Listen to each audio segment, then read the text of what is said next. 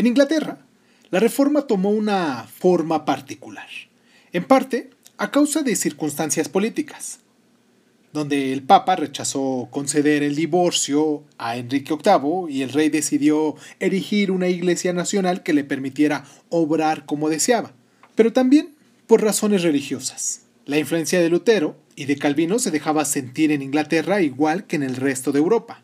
La nueva iglesia de Inglaterra terminó posicionándose entre el protestantismo y el catolicismo, puesto que mantienen vínculos con el Estado y se han expandido de la mano del imperio británico por todo el orbe.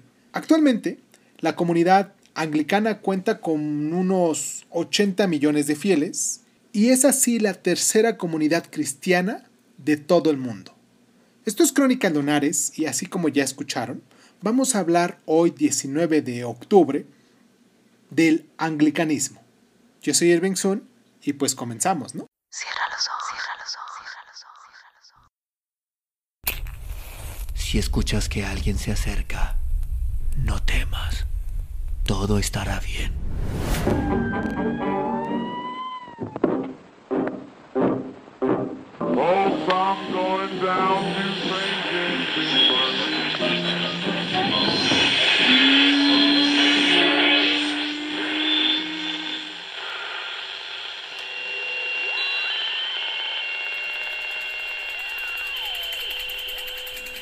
Estás escuchando, Crónica, Crónica, el lugar, donde, donde, donde tus oídos.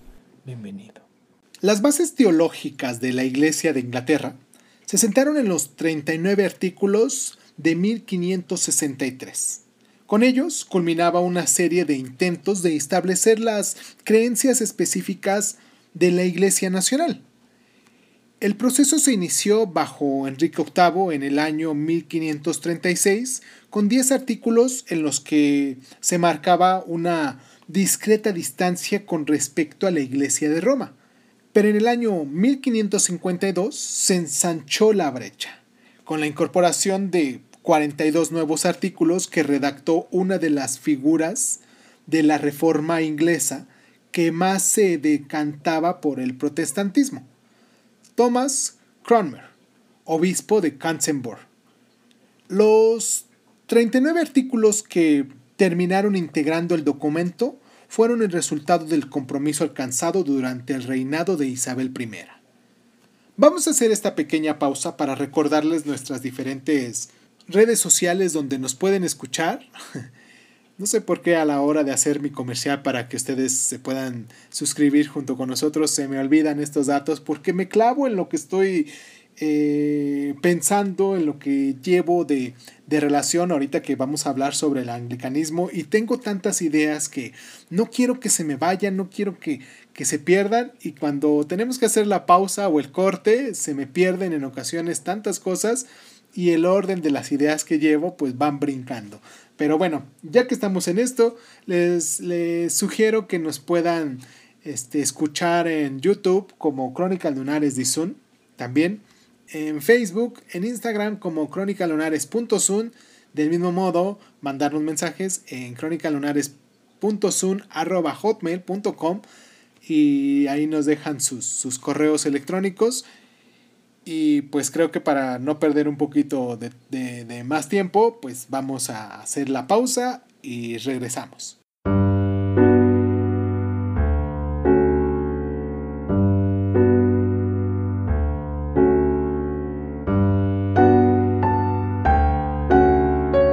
El tono y la composición de los 39 artículos evidencia hasta qué punto el anglicanismo es un juego malabar. Los primeros ocho artículos son esencialmente católicos y reivindican a los apóstoles y las prácticas de la antigua iglesia. Los diez siguientes adoptan las nuevas perspectivas reformistas, pero solo hasta cierto punto, pues no suscriben algunos de sus aspectos, como la posición luterana de la sola justificación por la fe. Para el anglicanismo, las buenas obras sí son relevantes, el resto de los artículos conciernen a la doctrina y a la posición de la Iglesia con respecto al Estado. El libro de la oración común es otro pilar del anglicanismo y también se creó en este periodo turbulento. Su principal artífice fue Thomas Cranmer, quien asimismo aspiraba a la desaparición de los monasterios, proponía los servicios en inglés en vez de en latín y promulgaba que se suprimiera la adoración de los santos y que se limitara la sobreabundancia de imágenes religiosos en las iglesias. Además de ser uno de los principales consejeros de Enrique VIII, y cuando éste murió, de su hijo Eduardo VI. Cranmer combinó las obras de devoción de la tradición romana con la interpretación de los sacramentos que debía mucho a Lutero y a Calvino. Después de muchas discusiones y revisiones, apareció una versión definitiva del texto en el año 1662 que ha seguido el uso desde entonces, aunque en el año 1980 apareció un libro de servicios alternativos.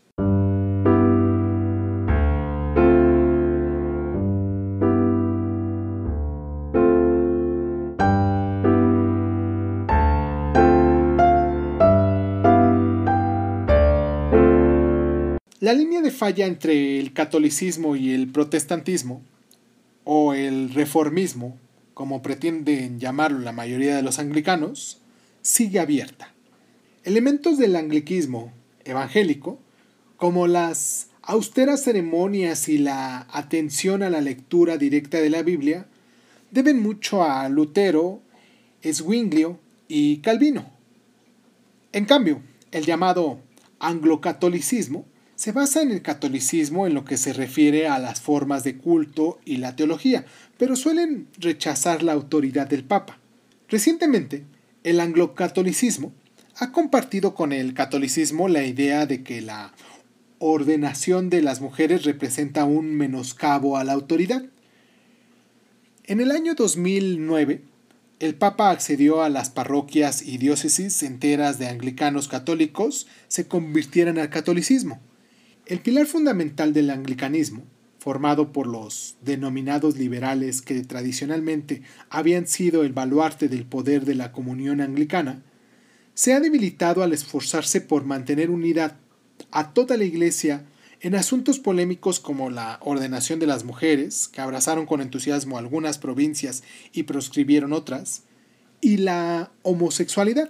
Ello ha hecho que se abandone la política de detener cualquier reforma en las provincias hasta que las demás se convenzan de adoptarla, destinada a mantener la unidad. La ordenación en el año 2003 de un obispo manifiestamente gay, Green Robinson, en la Iglesia Episcopal Anglicana de Estados Unidos, provocó que algunas provincias africanas quisieran escindirse de la comunión. El arzobispo de Cansenburg es la máxima autoridad de la comunión anglicana pero sus poderes se encuentran estrictamente limitados. Preside entre sus iguales la reunión de todos los obispos anglicanos que se celebra cada 10 años, la conferencia Lamberg, que se inauguró en el año 1867, pero solo puede aplicar su criterio si consigue convencer a los demás obispos. Muchas provincias anglicanas como la de la Iglesia de Inglaterra, se atienen a este procedimiento democrático. Las decisiones clave se someten a votación entre los representantes de los obispos, del clero y los seglares en reuniones periódicas llamadas sínodos. La Iglesia de Inglaterra sigue siendo una iglesia instituida, aunque haya habido voces que han reclamado con insistencia su desmantelamiento. Su máxima autoridad es el monarca británico. El Estado designa a los obispos, algunos de los cuales ocupan un asiento en la Cámara de los Lores, la Cámara Alta del Parlamento inglés. La doctrina anglicana es menos contraria a la secularización que el catolicismo. Por ejemplo, la comunión anglicana no es contraria a la anticoncepción y a pesar de rechazar el aborto, no se opone a su legalización. Además, la Iglesia de Inglaterra considera que su congregación no se limita a los anglicanos, sino que toda la ciudadanía inglesa forma parte de ella. Por eso debe más su existencia a quienes se encuentran fuera de ella de quienes la integran.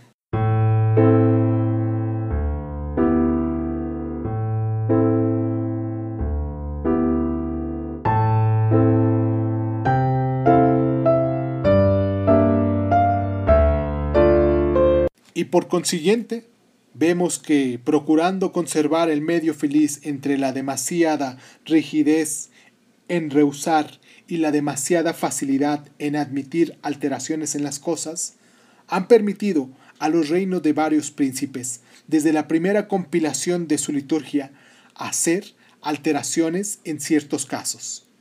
Libro de oración común. Hecho en 1662.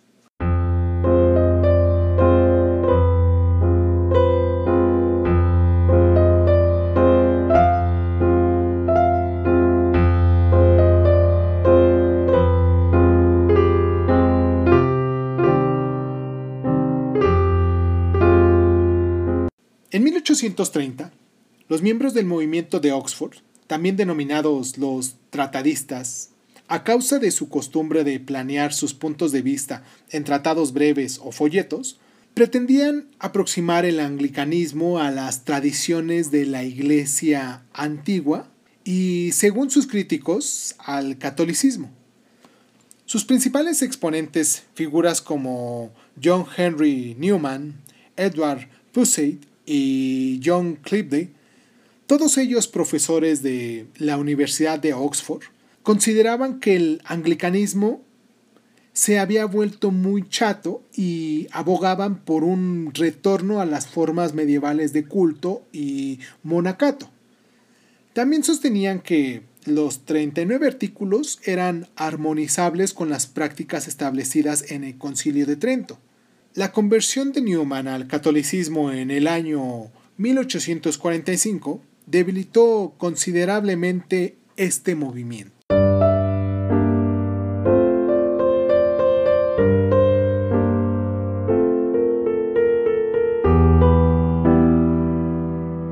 Cuando se le pregunta a un anglicano, ¿dónde estaba tu iglesia antes de la reforma? Lo mejor que puede hacer es replicar, ¿Dónde estaba tu cara antes de lavártela? Michel Ramsey, arzobispo de Canterbury.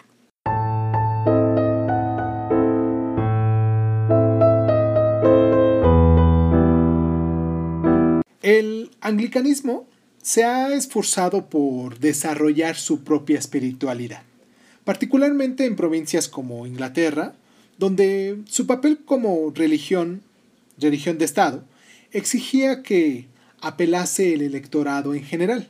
Así, los escritos, conferencias y retiros de la poeta y novelista Evelyn Underwell, nacida en Wolverhampton, tuvieron mucho predicamento en las primeras décadas del siglo XX. Su libro más popular, titulado Mysticisms, hecho en el año 1911, llevaba el siguiente subtítulo un estudio de la naturaleza y el desarrollo de la conciencia espiritual del hombre. La autora insistía en la importancia del Espíritu Santo en la oración contemplativa en vez de pública y prestaba gran atención a una disciplina emergente de la época, lo que se le llamó la psicología.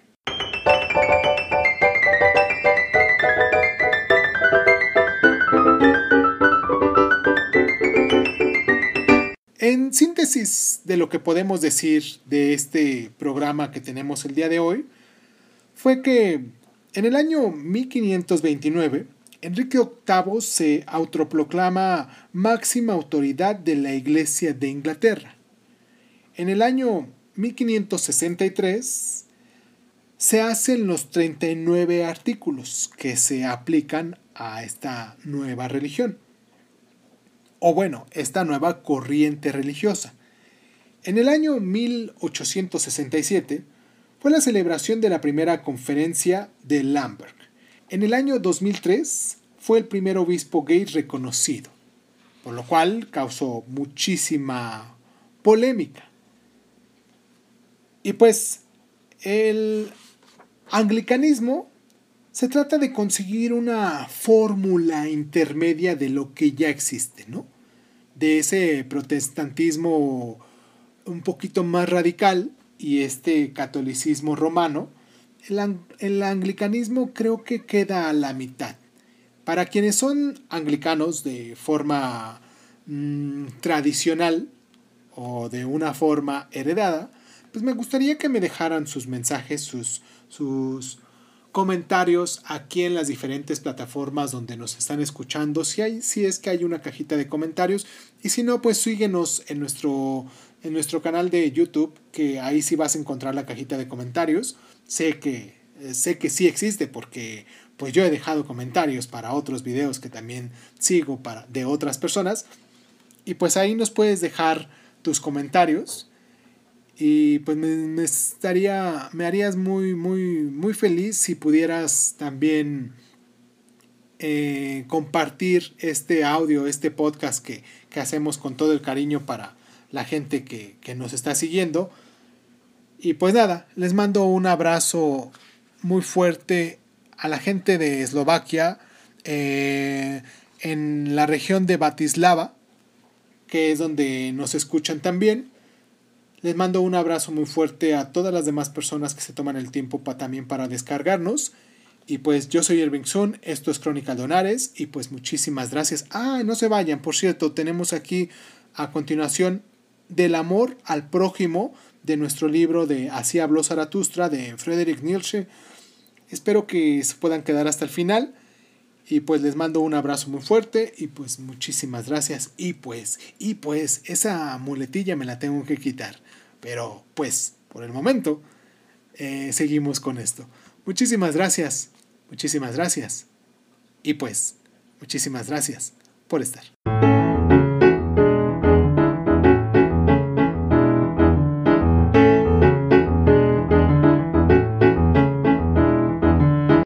Al prójimo. Frederick Nietzsche. Vosotros os apretujáis alrededor del prójimo y tenéis hermosas palabras para expresar vuestro apretujaros. Pero yo os digo, vuestro amor al prójimo es vuestro mal amor a vosotros mismos.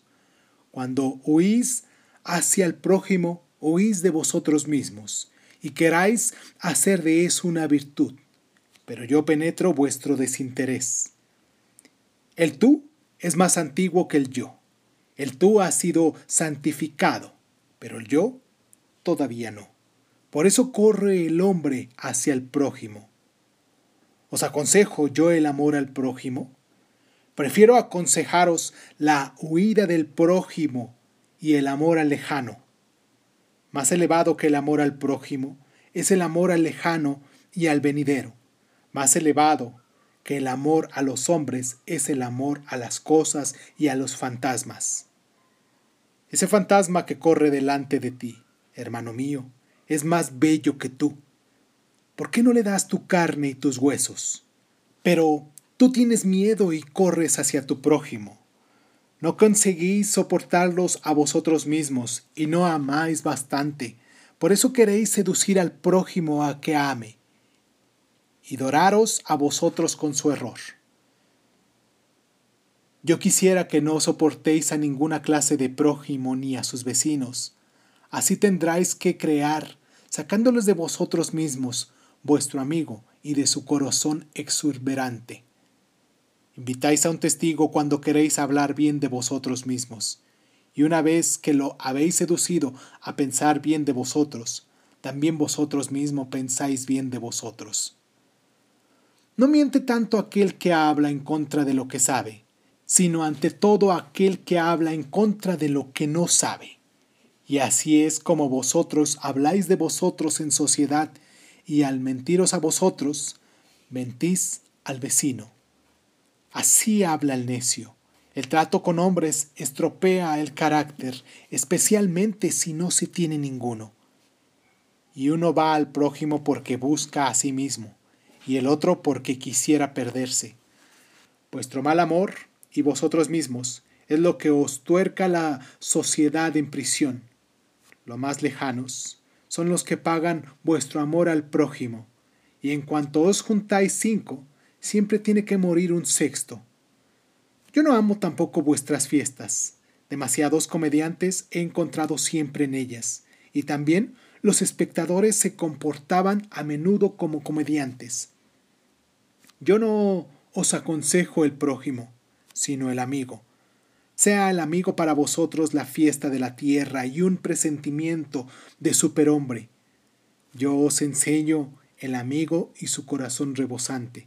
Pero hay que saber ser una esponja si se quiere ser amado por corazones rebosantes.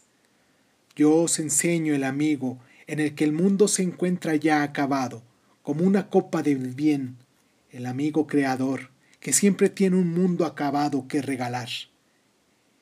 Y si como el mundo se desplegó para él, así volviera a replegarse en anillos, como el devenir del bien por el mal, como el devenir de las finalidades surgiendo del azar. El futuro y lejano serán para ti la causa de tu hoy. En tu amigo debes amar al superhombre como causa de ti. Hermanos míos, yo no os aconsejo el amor al prójimo, yo os aconsejo el amor al lejano. Así habló Zaratustra.